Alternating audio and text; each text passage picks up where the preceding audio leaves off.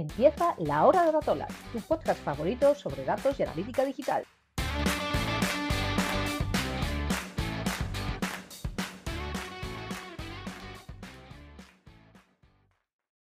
Hola, bienvenidos a todos y a todas a un nuevo episodio del podcast de Datola. Hoy eh, queremos volver a hablar sobre la parte más técnica del mundo de la analítica digital. Eh, para ello tenemos, como siempre, a, nuestros compañeros Pablo Visos, eh, Bryce Calvo y Fátima Andrade. Hola, ¿qué tal estáis? Hola, Eva, buenas. Y además hemos invitado también a, mm, Alfonso Rodríguez y a Chema Sánchez, que junto con, con Bryce han creado bueno, otra mini comunidad dentro del mundo de la analítica que se dedica a esa parte más técnica y que están aportando un montón de soluciones eh, técnicas, sobre todo relacionadas con Google Analytics 4, y que mm, nos están aportando mucho valor a, todos aquellos analistas que están sufriendo esta, esta nueva herramienta de, de, Google. Hola Alfonso, Chema, ¿qué tal? ¿Cómo estáis? Hola, ¿qué tal? Hola Eva. Pues para empezar, me gustaría que, os presentáis vosotros un, poco, que nos contaseis eh, cómo habéis llegado al mundo de los datos y, en qué momento estáis ahora, qué os estáis dedicando. Eh, empezamos, Chema, por ejemplo. Bueno, pues yo llegué muy de casualidad al mundo de los datos. Em, no sabía absolutamente nada ni de Google Tag Manager ni de Google Analytics y me sentaron al lado de Bryce y, nada, yo aprendí todo sobre la analítica a su lado, todo lo que conllevaba el mundo de la, analítica y, todos los subterfugios que conocía él, todos los trucos. Y ahora mismo pues soy analista digital técnico trabajando para el arte de medir y, eso es a lo que me estoy dedicando. Muy bien, o sea, te, enganchó el, el, mundillo este. Sí, sí, un buen maestro. un buen maestro, unos muy buenos compañeros y sí, entonces pues, pues le cogí el gusto. Muy bien. Em, Alfonso, cuéntanos tú un poco. ¿A qué te dedicas ahora mismo? ¿Cómo llegaste al mundo de los datos? Pues a ver, yo originalmente eh, hice un curso de analítica que me recomendó aquí el presente Pablo. Eh, de la British Columbia University, si es que se puede hacer publicidad. y, ¿Lo recomiendas? Eh, no está mal, no está mal. O sea, para una, visión general no está mal. O sea, tampoco... Que al final yo creo que igual es de lo más interesante, porque luego la parte concreta ya, ya te tocará si trabajas de esto, ¿no? Eh, exactamente. Y, y después, eh, pues también bajo, bajo la ala del señor Bryce Calvo, un crack de, de la parte técnica y de Chema, por supuesto, también los dos ahí de los que aprendí, ¿no? Y, poco a poco, pues, eh, cogiendo, cogiendo tablas y, digamos que llegó un punto en que me tiraba tanto la parte técnica, digamos, que, me interesó ir un poquito más hacia, hacia ese lado, ¿no? Y actualmente, pues, eh, cambié, cambié un poquito de, tercio y me dedico al, al desarrollo de frontend. Qué guay. Entonces ahora ya estás en esa parte un poco más de, de frontend, ¿no? Sí, exactamente. Sí, ahora es desarrollo frontend, eh, principalmente en Angular y, así un poco lo, que, lo que va surgiendo. Podemos llamarlo un desertor de la analítica. efectivamente, efectivamente, el Judas de la analítica. Llegó, vio lo que, lo que había y, huyó. Antes de que llegara Google Analytics 4, se dio un chivatazo. En un buen momento. Aún así, siendo de frontera, estoy segura de que igual de vez en cuando lo tiene que, sufrir. Sí, sí, me toca. Algún Sí, sí, sí, sí, algo de eso hay, algo de eso hay. Pero bueno, se coge con gusto, ¿eh? se coge con gusto por los viejos tiempos ahí, esa, esa parte siempre es interesante. No, no desvincularse completamente por lo menos se coge con, conocimiento, con lo cual aquellos proyectos en los que estés desarrollando el frontal, pues tienen mucha suerte de tener a un desarrollador que sabe un poco lo que, lo que está haciendo, que es uno de, los problemas que, nos solemos eh, encontrar en la parte analítica. Bueno, pues hoy queríamos hablar y centrar un poco em, la conversación en, en Luratic, ¿no? En Luratic y en todas las cosas fantásticas que, que estáis haciendo por la comunidad al final, ¿no? Porque hacéis varias herramientas eh, gratuitas em, que están a disposición de, todo el mundo, las comentaremos luego un poco, eh, pero me gustaría saber bueno, ¿cómo surge Luratic y, por qué? ¿Por, qué nace? Bueno, Luratic, Luratic nace eh, haciendo plantillas de GTM. En cuanto salió la posibilidad de hacerlas, pues eh, al, maestro Bryce se le metió en los cuernos que teníamos que ponernos a hacer plantillas y que intentar ayudar y aportar un poco, devolver lo que te da la comunidad, porque siempre dan muchas cosas gratis y pues intentar aportar de, esa manera y, aprender eh, pues más a fondo todo el tema de la API de GTM con los templates y demás. Entonces, pues nació un poco ahí. El germen fue empezar a hacer plantillas para píxeles, para sacarnos un poco el trabajo de delante y, pues también eh, compartir estas plantillas para que todo el mundo pudiera, pudiera usarlas. Bueno, yo eh, tenéis unas, unas cuantas, estoy viendo ahora el GitHub de, de tenéis de Salesforce, de Snapchat, de Lucky Orange, TikTok, bueno, hay, hay un montón de, de ellas por aquí. Eh, seguro que hay, hay, bueno, hay muchísimas más, en realidad. Y yo os tengo que decir que yo siempre que, bueno, cuando doy alguna vez en algún curso de, de Google Tag Manager, eh, siempre a mis alumnos les recomiendo que suelen ser perfiles no técnicos, les recomiendo que si tienen que, implementar pues algún pixel eh, o alguna historia que no está las etiquetas predefinidas, eh, que no las trae Google Tag Manager directamente, siempre, siempre hago referencia a vosotros porque sé que más o menos las mantenéis actualizadas y que, y que bueno, y que les puede ayudar y, y siempre va a ser mucho más fácil. Otro, otro de, los, de los motivos también por los que empezamos a hacer las plantillas o empezar a compartir, un motivo principal era para devolver a la comunidad todo lo que la comunidad nos estaba dando, porque al final nos formamos a raíz de, bueno, de, otros compañeros como sois vosotros o de, los propios, de la propia gente de la comunidad. Y aparte porque creíamos en aquella época que toda la parte técnica de la analítica se iba a ir al, al, traste, porque al final con el tema de las plantillas, pues un perfil técnico en GTM iba a quedar un poco en desuso cuando maduras te das cuenta que hacen falta todo tipo de perfiles y que las plantillas pueden ayudar, pues por ejemplo, a aquel compañero que, antes no tocaba GTM, pero ahora sí que lo toca. Entonces, bueno, pues mira, usa esta plantilla, que o será nuestro será de otro compañero, úsala, que igual te, te facilita la vida. Eh, siempre recomendamos, sea de las nuestras o sea de, de cualquier otra persona que, que hace plantillas en Internet, son totalmente abiertas, que consulta su código, modifica su código o incluso colabora en, las plantillas si lo, si lo consideras importante. Y creo que eso, eh, digamos que es lo bonito, porque al final incluso viendo plantillas de... Ahora hay mogollón, al principio no, cuando, cuando empezamos había si mojaba subiendo plantillas y poco más, pero ahora mismo incluso eh, viendo cómo están las plantillas por dentro, aprendes, pues, es una forma muy interesante, poco más avanzada de aprender conocimientos de, de, GTM.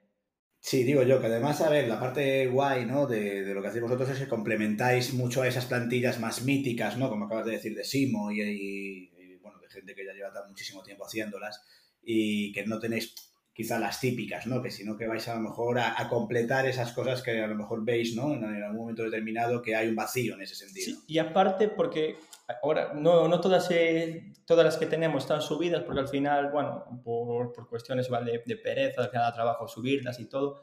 Eh, el tema de plantillar o de hacer plantillas en GTM es también muy interesante porque al final cuando gestionas varios clientes o varias, varias marcas, tener una plantilla al final te hace que, que todas las implementaciones pues para parsear un producto en todos los clientes sea lo mismo. Y al final eh, creíamos que, que, intentar meter todo eso en, el sector era interesante porque por lo menos dábamos un poco de valor a, nuestra parte. De que, bueno, con estas plantillas, si nos equivocamos, pues eh, es cambiar todas las plantillas en, en, un sitio. Si aún por encima esas plantillas eh, se actualizan porque van por la comunidad, eh, es darle un botón y se actualizan solas, puedes ver los cambios. Es una forma un poco muy interesante de, de estructurar y de tener bueno, el contenido en GTM. Al final tenéis un montón de ellas y supongo que costará mantenerlas actualizadas, porque bueno, de vez en cuando las herramientas cambian, mete un nuevo parámetro, un nuevo, mm, un nuevo endpoint, cualquier cosa, y, cuesta mantenerlas actualizadas. ¿Cómo lo hacéis? ¿Lo hace la comunidad? ¿Os ayuda más gente de la comunidad? lo hacéis vosotros cuando lo vais viendo. Eso es complicado, porque realmente el tema de las plantillas no es, no es gratificante porque no hay ningún tipo de feedback, no sabemos cuánta gente lo utiliza, no sabemos si se está utilizando o no, entonces al final eh, las actualizas las que, las que tú estás utilizando o las que alguien te habló por en algún lado, en plan un, un issue en GitHub, un Slack de, mira, está fallando, ¿sabes por qué? Entonces ahí actualizas. Pero claro, al final nosotros, porque en su época era lo que más nos interesaba, nos centramos en plantillas de como de empresas, desgraciadamente, en vez de variables, y eso al final tiene la, tiene la contrapartida de que si usas esas herramientas, las vas a poder seguir utilizando, pero si al final dejas de utilizar, en un, imagínate, Clarity, utilizas otra herramienta diferente, pues si nadie te avisa y no la utilizas, tampoco vas a detectar problemas.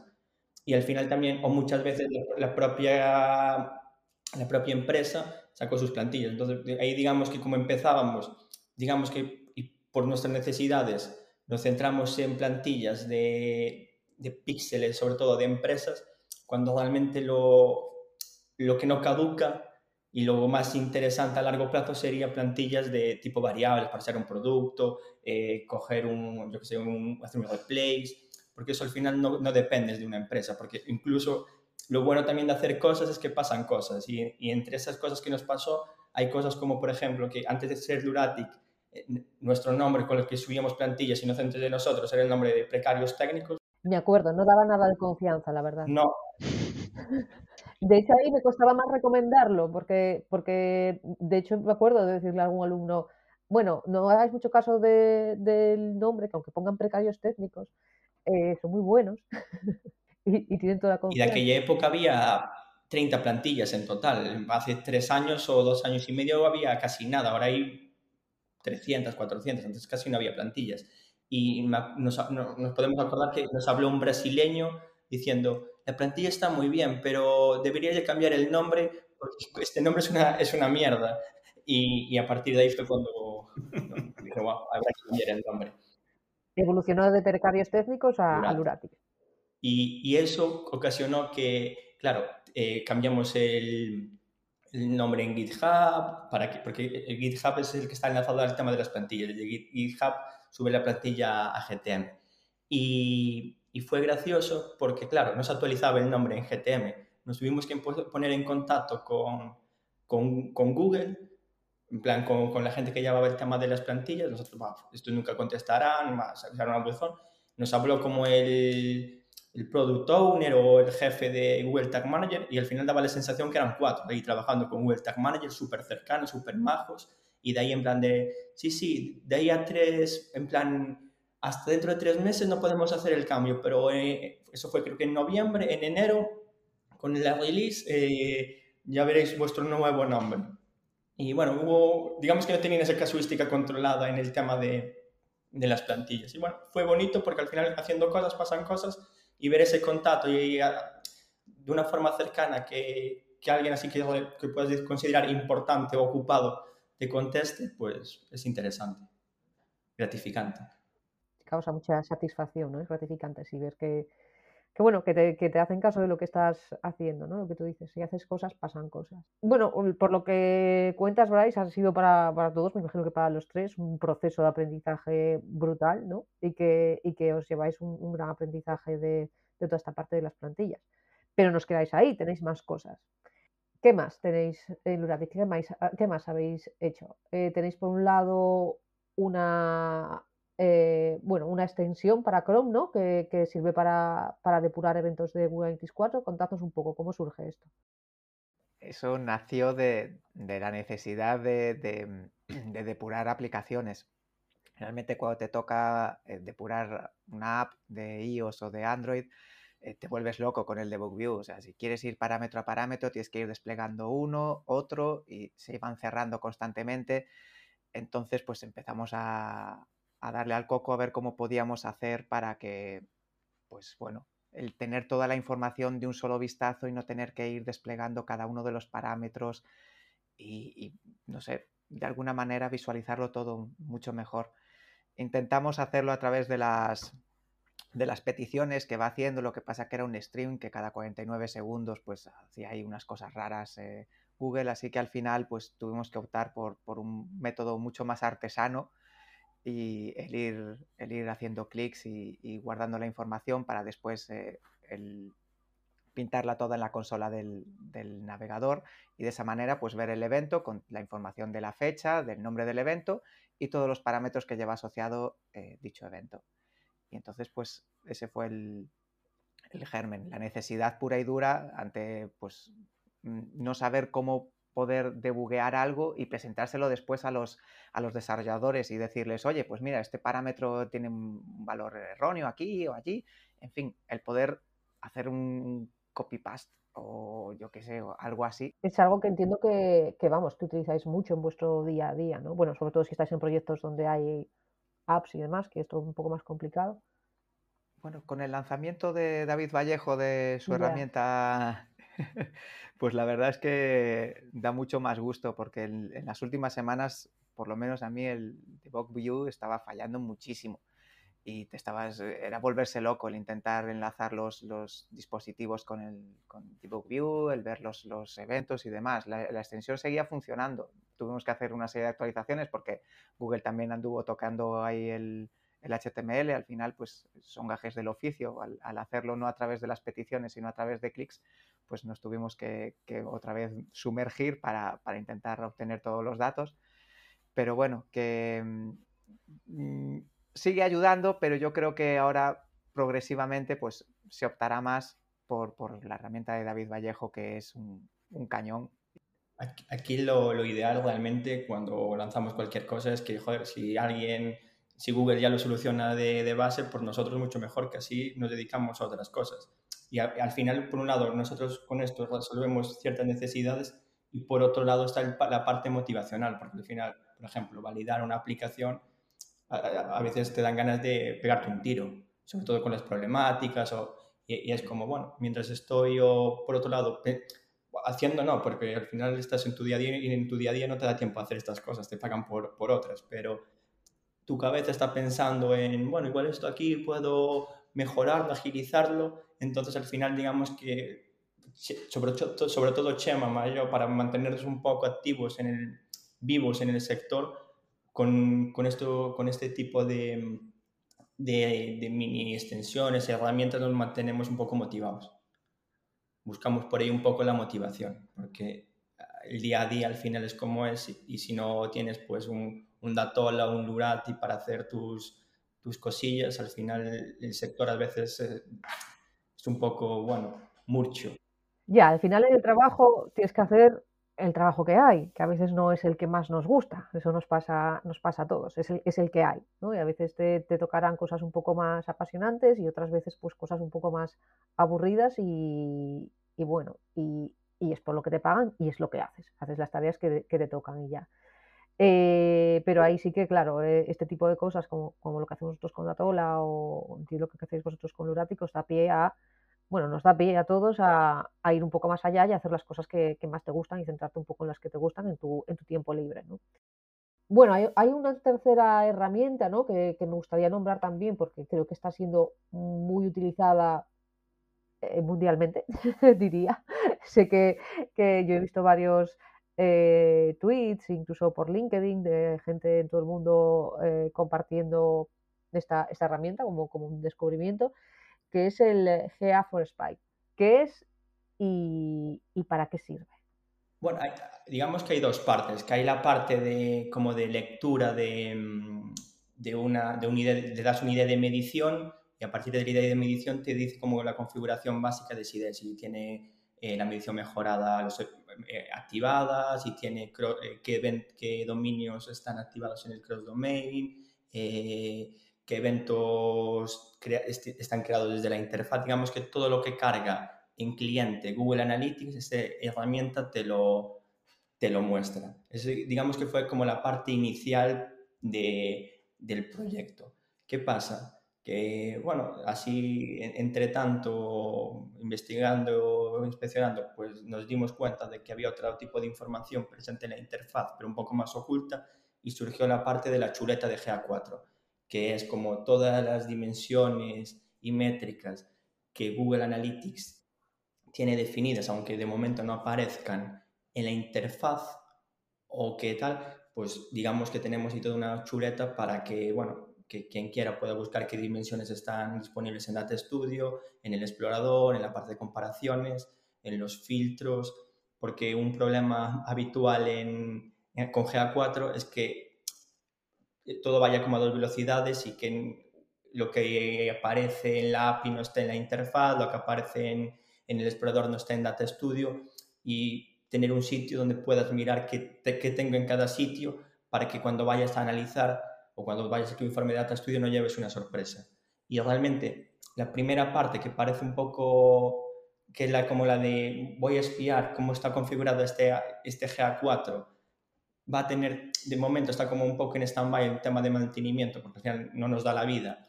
Y es algo que hasta que GA4 esté como más incrustado en, en todos nosotros no se va a llegar a utilizar, porque hasta que empiecen, empiecen las auditorías de GA4, digamos que va, va, a permanecer en segundo plano.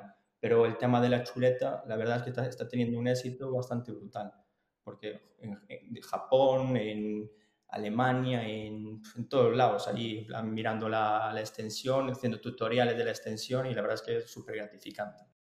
¿Y cómo, bueno, creéis que es algo que se está diciendo mucho, ¿no? Que, que GA4, o sea, comentabas tú antes, Bryce, eh, que parecía durante un tiempo, cuando empezasteis a hacer los templates de GTM y demás, eh, que parecía que, que, el perfil técnico en la analítica iba a quedar relegado a un segundo plano, ¿no? Pues cuando hubiese ya esas plantillas, que cada empresa iría haciendo las suyas y demás, y entonces que bueno, que quizás ya no se necesitaba tanto conocimiento técnico, pero sin embargo con, con GA4 parece eh, que, que, se ha dado la vuelta a la tortilla, que ahora cada vez hace falta saber más conocimientos técnicos, tener una base más técnica para poder utilizar la, herramienta y para poder, bueno, explotar todos los datos. ¿Cómo, ¿Cómo, lo veis vosotros? ¿Esto realmente percibís que hay ese cambio, que ahora mismo se están buscando más perfiles técnicos en la parte analítica o, no? ¿O es algo que, hay el run run pero que realmente no, no lo notáis? Yo lo veo más como un problema de las empresas, que, que, buscan que el técnico pues arregle lo que no quiere arreglar o lo que no quieren que arregle el departamento de IT. Entonces te piden que, que adaptes la medición que tienen en estos momentos de Universal y replicarlo exactamente como lo tienen para GA4, cosa bastante complicada, y entonces pues tienes que empezar con, con custom HTMLs y, y vamos, con, mil plantillas o mil, mil tags para, para, etiquetar de una manera, pues eso, parecida a lo que tenían, pero adaptado a GA4. Entonces el, el, trabajo está viniendo por ahí, porque realmente no se quiere el empezar de cero. Realmente lo que Google ha buscado aquí, mm, más allá también de, ahorrar costes, quitando pues eh, eh, tantas dimensiones como había antes, 200, etcétera, etcétera, es también que yo creo que la gente se sentara y dijera, a ver, ¿qué realmente me importa y, y quiero, mm, quiero llevar a, a, GA4? Pero es que no está pasando. Lo que está pasando es todo lo que tengo en Universal lo quiero llevar a GA4. Querían que hiciésemos limpieza y no estamos preparados para esa limpieza. Todavía seguimos pensando que cuantos más datos mejor, ¿no? Claro, y seguimos en, en, con, con, lo mismo, con la... Entonces, pues eh, yo creo que se necesita tanto perfil técnico porque las empresas están demandando eh, migraciones, cuando realmente igual deberían de decir, empezamos de cero, borrón y cuenta nueva. Vamos a hacer una nueva eh, estrategia de medición para la página, centrada en los eventos, con menos parámetros, etcétera, etcétera, pero se está viendo que no, que están en plan, mira, el data layer de Universal, pues me lo llevas para GA4, eh, arréglate como puedas. Y entonces ahí es cuando entramos rollo Manolo y Benito a, a ñapear. Y ahí el problema es que el data layer igual ya no estaba del todo bien antes. Entonces era un buen momento para repensar ese data layer y hacerlo un poco más potente, corregir ciertas incidencias de, de, calidad que nunca se tocaron porque mejor ñapear.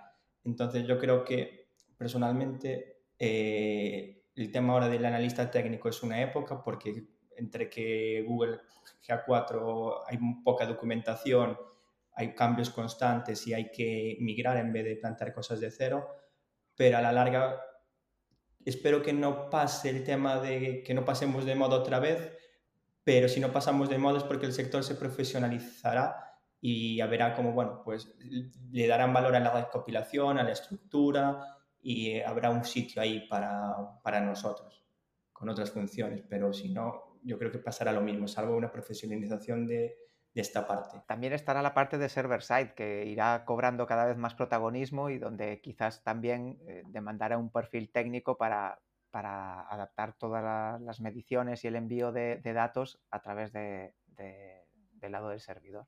¿Creéis que todo esto de, de, de, cómo se está planteando ahora las migraciones, ¿no? que un poco lo que decía Chema, de coger lo que teníamos en Universal y plantarlo como sea en, en GA4 sin, sin, modificar nada desde los departamentos de IT, eh, puede provocar fuga de talento en, en la parte de, analítica. Me refiero a casos pues, como el de Alfonso, ¿no? que ha dicho, bueno, yo de analítica ya hasta aquí, eh, está muy bien saber y tener conocimiento, pero me voy a, a, la parte más de, de, front. ¿Cómo lo ves tú, Alfonso? ¿Crees que, que eso puede suceder? ¿Es tu caso?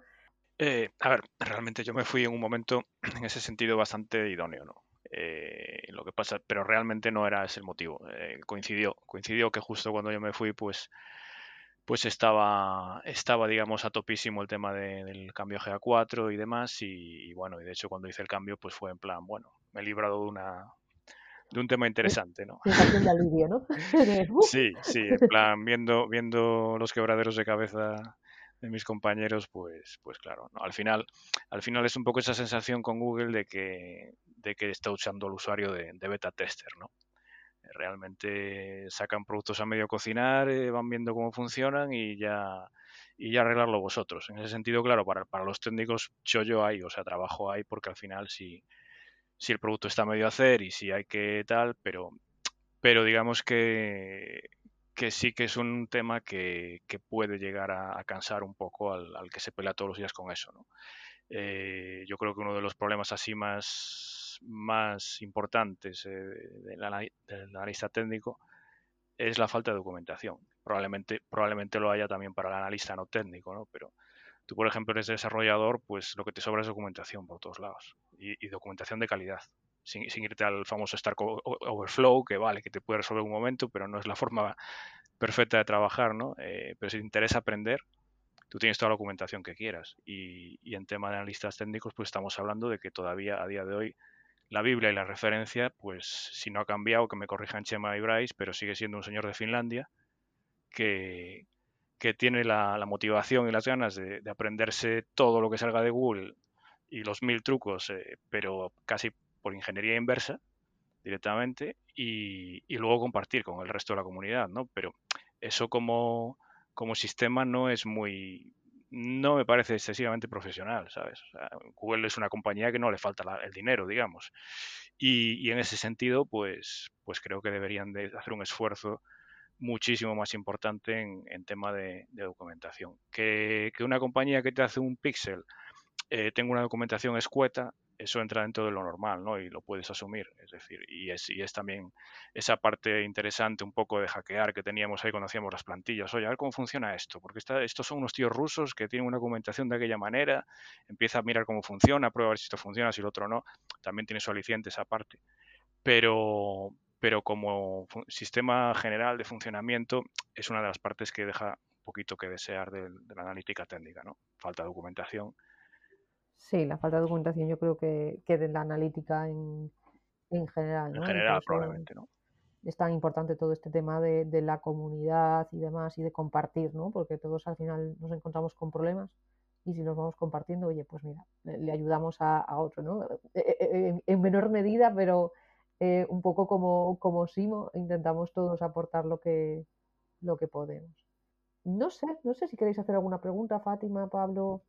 Sí, a ver, yo, yo bueno, pr primero felicitaros por el trabajo porque me parece fascinante que, que, que, alguien quiera aportar tanto a la comunidad sin ningún tipo de retorno eh, monetario ni aparte de la satisfacción personal. Y eso estamos de acuerdo que, que nos da a todos nuestras, nuestras cosillas que tenemos aparte del trabajo, ¿no? Pero, pero bueno, eh, o sea, ¿cómo, ¿de dónde sacáis el tiempo? O sea, ¿cómo, ¿cómo os organizáis para...? Esto ha ido surgiendo en horas de trabajo y después en casa fuisteis evolucionando las cosas. O sea, mm, ¿de dónde sacáis el tiempo? Los fines de semana por la noche, cuando ya eres mayor y no sales de fiesta, etcétera, etcétera, pues a, a veces cunden más de lo que parece. Te tienes que quedar hasta muy tarde, hay veces que te quedas hasta las 3 o 4 de la mañana, al día siguiente dices, pero ¿para qué me he quedado hasta las 3 o 4 de la mañana si total esto es... Pero bueno, da mucho gusto al final acabar las, las, cosas y ver que la gente las utiliza y les deben de resultar útiles y entonces pues sí que es un, una satisfacción el, al final ese tiempo invertido, pues bueno, da, da ese pequeño fruto, esa pequeña satisfacción engancha, ¿no? Entiendo. Eh, si te quedas haciendo algo hasta las 3, 4 de la mañana es porque te gusta tanto que, que te enganchas y... Sí, bueno, o te engancha o, o, te frustra tanto que dices tú, es que esto lo saco. Esto lo tengo que resolver. Tiene que salir sí o sí. Al final es como resolver un puzzle y, y, y eso, en, en, muchos casos con, ya digo, me quito el sombrero, ¿no? Por, por, porque con unas, con unas ayudas escasísimas, ¿no? Eh, pues viendo cómo funciona el sistema por dentro, porque realmente documentación no, no hay mucha, por no decir ninguna, en, muchas, en muchos casos. Entonces al final es mucho de, de pensar un poco cómo puede estar funcionando, de investigar eh, y a partir de ahí pues, eh, pues hacer lo que a veces puede ser un hack, pero oye, que, que es un hack que, que es útil, que, que aporta valor, ¿no? Ingeniería inversa. Sí. Y, y, al final es eso, tienes un punto frustrante porque de muchos de los experimentos que intentas hacer, la mayoría igual no salen, entonces si, si estás tres horas toda la tarde pudiendo ver una peli, una serie y al final, bueno, vaya puta mierda, pero al final también es una forma de, que tenemos para, bueno, para divertirnos un poco, pasárnoslo bien y después, bueno, en, en horas de cuidado. La verdad es que sobre todo las, las herramientas tochas estas que, que ya fueron un poco más, una plantilla al final, bueno, al final es como un 50-50 muchas veces, de bueno, surgió el problema en el curso, si no lo, si igual la, documentación ya la tienes que leer en el curso, entonces es trabajo que, que, ganaste, pero al final te dan X horas y en X horas no lo sueles no la sueles terminar. ¿Qué pasa? Que compensas con que, bueno, pues ahora esto me queda pendiente, cuando me vuelva ya tengo esto avanzado, entonces ahí vas, puedes ir jugando. Pero ya te digo, normalmente de cada cosa que, de cada hora que le comes en el curso son cuatro veces más en casa. Porque al final, sobre todo si trabajas en consultora que tienes que justificar todas las horas, es complicado. Entiendo que Luratic, ahora que, bueno, vosotros estuvisteis trabajando juntos, ya lo dijisteis al, al principio, ¿no? O sea, estaba Bryce, eh, llegó Chema, Bryce enseñó a Chema, llegó Alf Alfonso y entre Bryce y Chema enseñaron a, Alfonso todo el tema de la analítica, ¿no? Fue un poco lo que comentasteis en la presentación del, del principio. Después, bueno, cada uno fuisteis tomando caminos distintos, distintas empresas, incluso, bueno, eh, incluso Alfonso pivotaste a un sector un poco distinto, eh, yéndote a la parte de desarrollo de frontend. Entiendo que el es una excusa también al final para, para, quedar entre vosotros y para hablar entre vosotros, ¿verdad? La verdad es que sí que es una excusa. Tenemos un canal de Telegram. Bueno, no siempre hablamos, o casi nunca hablamos de cosas de estas, de extensiones o plantillas, y hablamos de cualquier otra movida que se nos ocurre.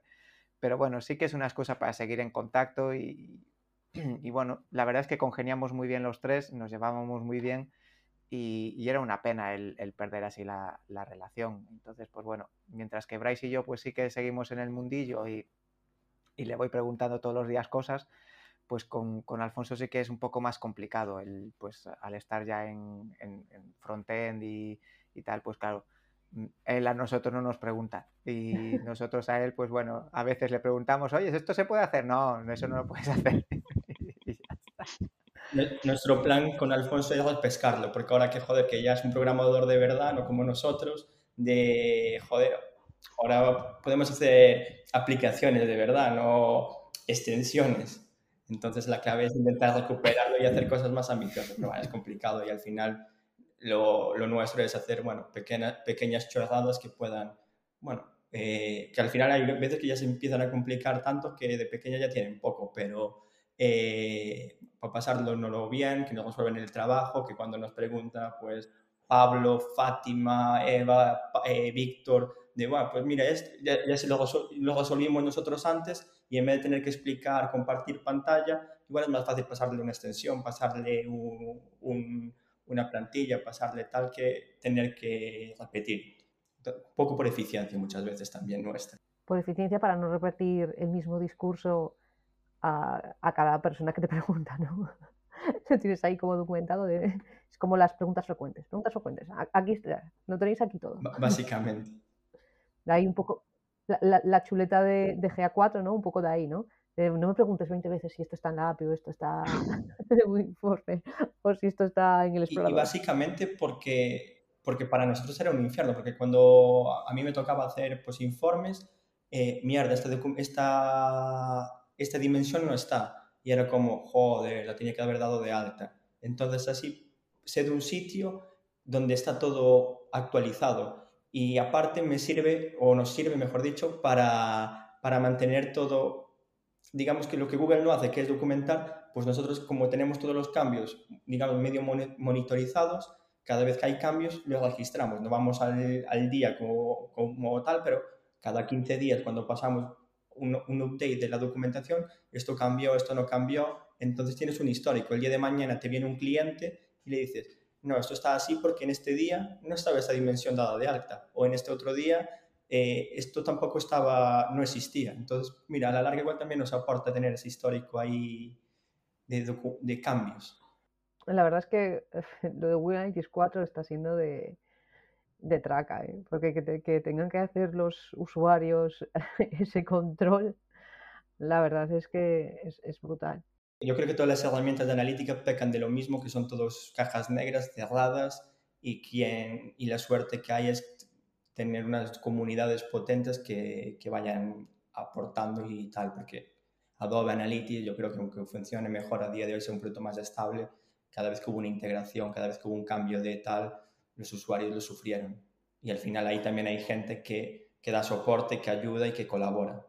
Y creo que al final este tipo de herramientas que no son abiertas. Ya, a ver, claro, al final lo bueno de, de Google Analytics es que como es gratuito, todo el mundo puede entrar, todo el mundo puede cacharrear, todo el mundo puede tener acceso, pues siempre hay mucha más comunidad, mucha más gente que no en, en las herramientas de, de, pago que te quedas siempre con una que tienen sus propias comunidades, pero es una comunidad mucho más eh, reducida. Igual también tienen un, poco más de documentación y un poco más de, de soporte también, ¿no? Pero bueno, eh, sí que es cierto que también lo pagas. De, de, todos modos, es una pena, no sé si, si, esto se habla ahora mismo en la comunidad, que estoy un poquito así fuera ya, pero no sé si no, si no se mueve o se intenta de alguna manera sacar el tema de, joder, que haría falta una, algún tipo de estandarización, ¿no? Eh, igual, que lo, igual que lo hubo en el mundo web, ¿no? Al final, pues eh, en los tiempos en que Internet Explorer hacía lo que le daba la gana, pues eso fue quedando atrás, ¿no? Cada uno con su versión de JavaScript y tal y cual. ¿Por qué no se puede hacer algo así en analítica? Crear unos estándares. Sería, sería lo ideal, tener algo estándar, aunque fuese algo muy nivel muy, muy, muy básico, pero... Unas pero interfaces, sí. por así decirlo, ¿no? De... Exacto. Algo que, que, por lo menos, o incluso unas definiciones de, de, métricas estándar, ¿sabes? De que si hablamos de usuario hablemos siempre de lo mismo, si hablamos de sesión que hablemos siempre de lo mismo. Ese tipo de cosas, la verdad es que no hay nada. Cada herramienta lo hace como quiere y, y, y después, eh, lo que hablábamos en el último episodio, discrepancias por todos lados o una especie de modelo que puedas elegir la herramienta y que no, no pierdas ese histórico, como una especie de, bueno, cambias de, pero la base de datos igual es la misma. O, y aquí al final cambias de herramienta y el histórico no te vale para nada. Centramos nuestro modelo de datos según cuál sea nuestra herramienta y no cuál sea nuestro negocio. Y eso creo que a la larga es un problema. Pues sí, pues eh, no sé si queréis comentar alguna cosilla más, si tenéis alguna pregunta más. Bueno, a mí me gustaría hacer una última, bueno, no sé si la última, pero una pregunta. Bueno, sentiros libres de, de contestarla o no, ¿vale? Es una pregunta un poco chorra.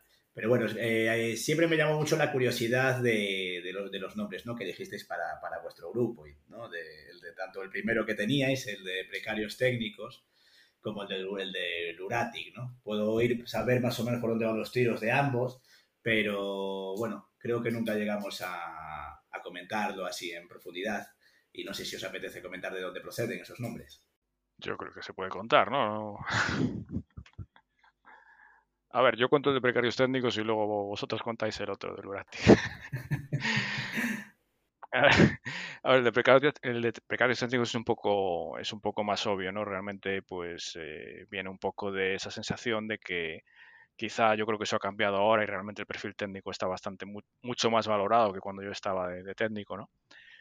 pero sí que sí que había una percepción de que, bueno, de que los técnicos éramos un poquito precarios, en el sentido de éramos una especie de, punto o de engranaje por el que pasaba todo el sistema.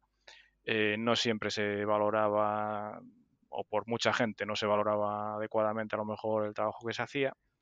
Y, bueno, y eso pues, pues puede producir esa sensación de precariedad y, y, de, y de insatisfacción en algún que otro momento, ¿no? Entonces viene un poco ahí la broma, ¿no? Nosotros teníamos la, coña también interna de que, de que cualquier día pues íbamos a llegar al trabajo con una funda de estos de, de, mecánicos, ¿no? Porque al final pues, pues estábamos ahí de, mecánicos de, la analítica, ¿no? Entonces viene un poco por ahí, yo creo. No sé si queréis matizarlo ahí, Bryce o Chema. Erais los soluciona marrones. Esto, esto no funciona. A ver, arréglame esto. Arréglame esto que no va. Exactamente. Te, dejan, te llegaba con el coche que no, que no, no se le aguantaba ni el volante, ¿sabes? Porque lo habían dejado, lo habían dejado bonito, ¿no? Y, entonces ahora, pues arréglalo y haz que esto, que esto ruede, ¿no?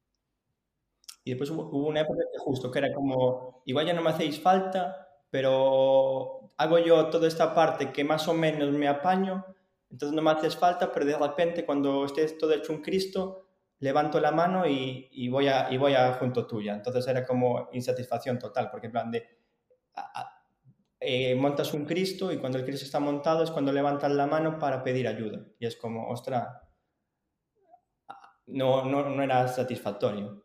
Y, bueno, y lo del Uratic lo puede contar Chema porque, porque lo tendrá más fresco. No, Luratic empezó, empezó todo porque empezasteis a hablar de, estos documentales de Netflix, de que en algunos salen unos pulpos, en otros salen unos calamares, y los calamares tenían una adaptabilidad al medio y eran súper inteligentes y era una cosa, bueno, fascinante que ya me, diréis quién, ve documentales de esos en Netflix en vez de ver una serie como Dios manda. Pero bueno, pues estos dos taraos que estaban viendo esos documentales y entonces, pues, eh, a ver, hicimos brainstorming para cambiarlo de precarios después de que el brasileño nos pidiera, por favor, lanzando unos improperios que cambiáramos el nombre. Y entonces empezamos con, con, las, con los calamares en gallego, con las luras. Y después, pues, pues, lura y fue un poco pues de lunático, luratic, lurático y quedó ahí un poco de luratic porque además de ser pues eso, cambiando una letra era como un lunático, como alguien que está ido, pues era también el, tener el tic detrás, porque cuando seamos multimillonarios y sea una tic, eh, luratic, pues ya lo teníamos también en el nombre. Pero bueno, vino, vino por ahí el, el tema con dos eh, flipaos que ven documentales de calamares y pulpos en Netflix. Qué bien, ¿eh? qué buena es la inspiración fuera del sector para, todo, para coger ideas. Aún no habíamos visto el documental del pulpo, que si no habría sido pulpático. Bueno, pues yo creo que desde aquí me gustaría dar gracias sobre todo a ese brasileño que os dijo que cambiaseis de nombre, porque la verdad es que precarios técnicos no daban ningún tipo de eh, credibilidad a la hora de, utilizar vuestras herramientas. Creo que el Uratic es mucho más em, apropiado y más divertido, sobre todo conociendo la historia que hay, detrás. Y, poco más. Eh, yo creo que a menos que queráis decir algo, lo podemos dejar aquí. Ha sido un placer teneros, Alfonso eh, y Chema, sobre todo. Bryce también, que es parte de, del Uratic, pero que lo tenemos habitualmente, porque Bryce tiene mil vidas, es como un gato, y saca tiempo para todo, para el Uratic, para Tola, para su trabajo, para su vida en general. Así que muchísimas gracias por, haber venido, por haber estado aquí. Y gracias también a, Fátima y, a Pablo por, haber estado con nosotros hoy. Y nada, con esto yo creo que nos, despedimos. Eh, muchas gracias a todos los que nos están escuchando también eh, una vez más. Em, y esperamos volver muy, muy, muy pronto con, un nuevo tema que todavía no, no, conocemos. Así que ya sabéis, si tenéis cualquier idea, hacednosla llegar. Muchas gracias a todos. Hasta luego. Hasta luego. Hasta luego.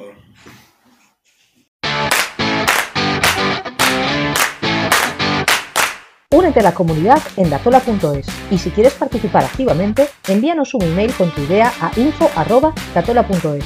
¡Súbete a la ola!